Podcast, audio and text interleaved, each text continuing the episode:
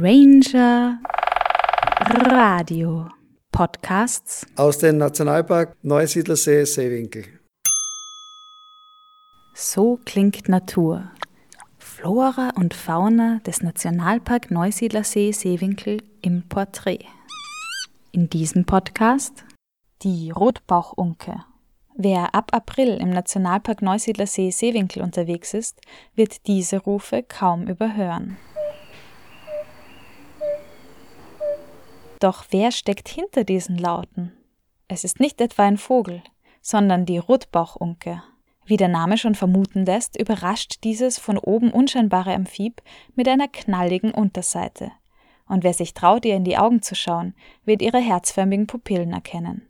Auch Tieflandunke genannt, ist sie in Europa in Höhenlagen unter 300 Metern zu finden und damit das Pendant zur Gelbbauchunke, die über 300 Metern vorkommt. Um mehr über die bedrohte, aber im Seewinkel häufige Rotbauchunke zu erfahren, treffen wir Nikolaus Fielek, Biologen und Mitarbeiter beim Amphibienmonitoring im Seewinkel. Wir stehen jetzt hinter dem ähm, Informationszentrum des Nationalparks, wo man in dem Teich sehr oft diese ruffreudige Art hören kann.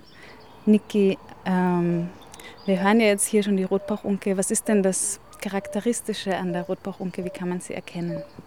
Ja, also die Rotbauchunke ist eine tagaktive Art, die eben schon untertags wirklich gehört werden kann. Wir hören es jetzt im Hintergrund, ich kann es auch vielleicht mal nachmachen. Es ist dieses Hu, Hu, Hu.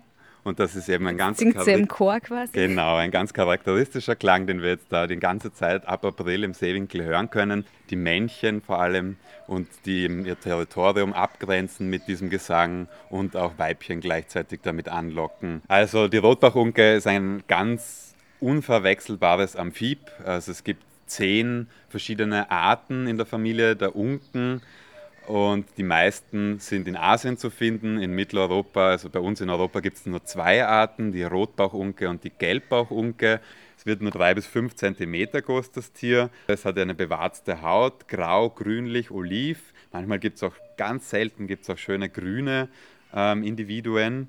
Und auf der Unterseite ist eben diese ganz markante Marmorierung, die kein anderes Amphib hat. Also die ist wunderschön marmoriert mit gelben Flecken. Eben bei der Gelbbauchunke sagt man, sie hat schwarze Flecken auf gelbem Untergrund. Also die ist sehr, sehr viel gelb. Und die Rotbauchunke sagt man, sie hat ähm, rote Flecken, rot-orangene Flecken auf schwarzem Untergrund. Also die ist eher mehr dunkel in der äußeren und der ersten Erscheinung. Wenn man dann mal so ein Tier in die Hand nimmt oder sich traut und es umdreht und diese Färbung sieht, dann weiß man sofort und es gibt keine Verwechslungsmöglichkeit, das ist eine Unke. Nikolaus Fielek hat als Biologe Erfahrung mit dem Fangen von Rotbauchunken. Das Angreifen kann für die Tiere allerdings unangenehm und sogar gefährlich sein und sollte daher nur im Rahmen einer fachlichen Führung erfolgen. Den Winter verbringen die Rotbauchunken in frostgeschützten Verstecken an Land. Ab März verlassen sie diese dann und starten ab April in die Balz- und Paarungssaison an den Gewässern, wo die Rufe des Männchens als Revierabgrenzung und zum Anlocken der Weibchen dienen. Bei der Paarung legt das Weibchen, während es vom Männchen umklammert wird, noch unbefruchtete Eier ins Wasser ab. Das Männchen entlässt dann seinen Samen direkt auf die Eier. Die Befruchtung findet also außerhalb der beiden Tiere statt. Nach fünf bis zehn Tagen schlüpfen schließlich die Kaulquappen. Und nach zwei bis drei Monaten ähm, kommt dann die junge, fertige Rotbauchunke aus ihrem Gewässer heraus und ähm, kann dann quasi ihren eigenen Zyklus beginnen. Rotbauchunken brauchen aber drei Jahre, um geschlechtsreif zu werden und sie werden durchschnittlich eigentlich auch nur drei bis fünf Jahre alt, sagt man. Das ist bei den Amphibien generell, der Durchschnitt ist immer sehr, sehr niedrig vom, vom Alter her, weil so viele Gefahren drohen. Was sind die Gefahren? Die Prädatoren, die Füchse, Marder, aber auch eben die Vögel, die Störche und die Reiher. Und was eine große Gefahr noch ist, ist natürlich der Straßenverkehr. Wenn die Amphibien dann anfangen zu wandern, also nachdem die Saison, die Laichsaison, die Fortpflanzungssaison vorbei ist im Gewässer, werden sie im September, Oktober anfangen rauszugehen aus diesem Wasser und an Land wandern sie dann zu ihren Winterverstecken. Und genau da sind dann Straßen eine große Gefahr, immer eine Barriere und da gibt es viele, viele Todesopfer zu beklagen. Sie haben auch ganz interessante Abwehrmechanismen. Kannst du dazu noch was erzählen? Ja, also Amphibien haben es ja nicht leicht hier, vor allem in diesem Nationalpark, der sehr vogelbewohnt ist, mit unseren ganzen Reihern und Störchen ähm, ist das natürlich ein Teich mit vielen Amphibien, ein gedecktes Buffet für diese Art von Vögeln und darum müssen sich die Amphibien irgendwie zur Wehr setzen. Und die Rotbachunke hat ganz spezielle Drüsen in der Haut und wenn sie eben Gefahr wittern quasi, dann können sie ein Giftsekret auch absondern. Das sind die meisten Sekret Giftdrüsen um den ähm, Kopf gelegen. Und das sieht man auch manchmal richtig, wenn man so einen Amphib, also seine Rotbachunke in der Hand hält und sie sich wirklich gestört fühlt, dann kann es auch leicht schäumen so um den Kopf und um den Körper. Und dann merkt man, okay, das Amphib oder die Rotbachunke fühlt sich jetzt gestört, dann sollte man lieber in Ruhe lassen. Und wenn man diesen Film oder diesen eben schaumigen, dieses schaumige Sekret auch kostet, ist das sehr, sehr bitter.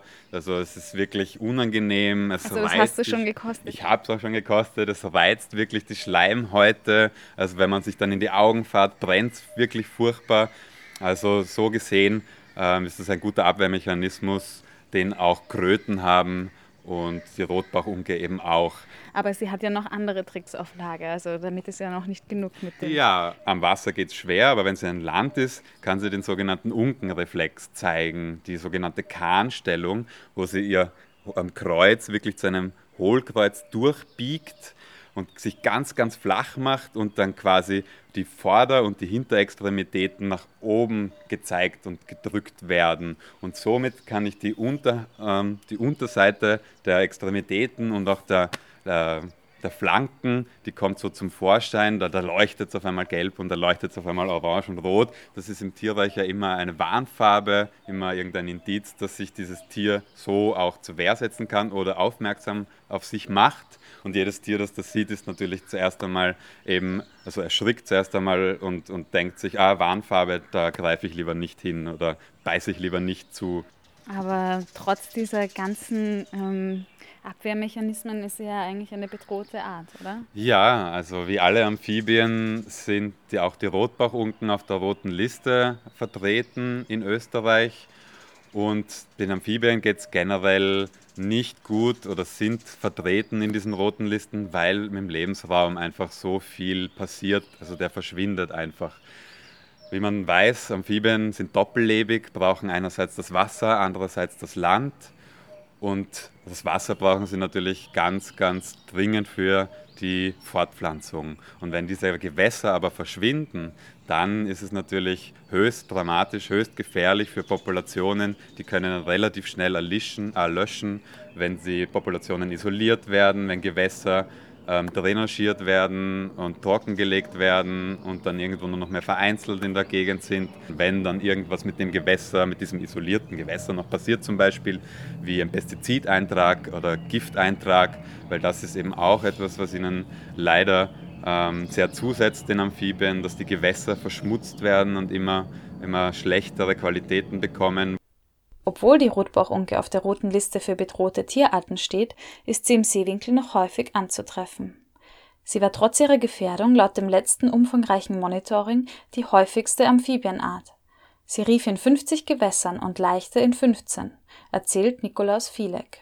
Die Rotbauchunke, die hat man überall an den ähm, Überschwemmungsflächen, am Seevorgelände, an allen möglichen Tümpeln, ähm, Teichen und Weihern, die eben noch gute klare Wasserbedingungen ähm, haben und wo es auch ein, genügend Vegetation gibt ähm, und die auch schön sonnenbeschienen sind. Das haben alles, das mögen die Unken sehr, sehr gerne und deswegen gibt es die Unke im Seewinkel eben noch recht häufig. Ja.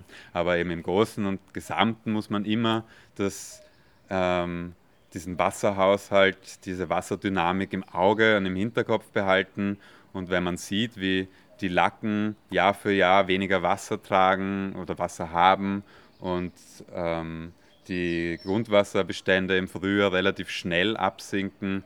Da muss man eben irgendwo schon anfangen, darüber nachzudenken, wie man dagegen steuern kann, dass das Wasser im Gebiet bleibt, in den Lacken bleibt, auf den Wiesen bleibt, auf den Überschwemmungsflächen bleibt, damit es den Amphibien auch in Zukunft weiterhin gut geht. Ja, vielen Dank für diese Vorstellung dieses Ausnahmeamphibs. Und wir hoffen, wir hören noch lange die Unken so freudig rufen hier im Nationalpark und natürlich noch darüber hinaus genauso. Ja, vielen Dank. Im nächsten Podcast der Nationalpark bei Nacht, gefördert aus Mitteln der Europäischen Union im Rahmen des Europäischen Landwirtschaftsfonds für die Entwicklung des ländlichen Raums.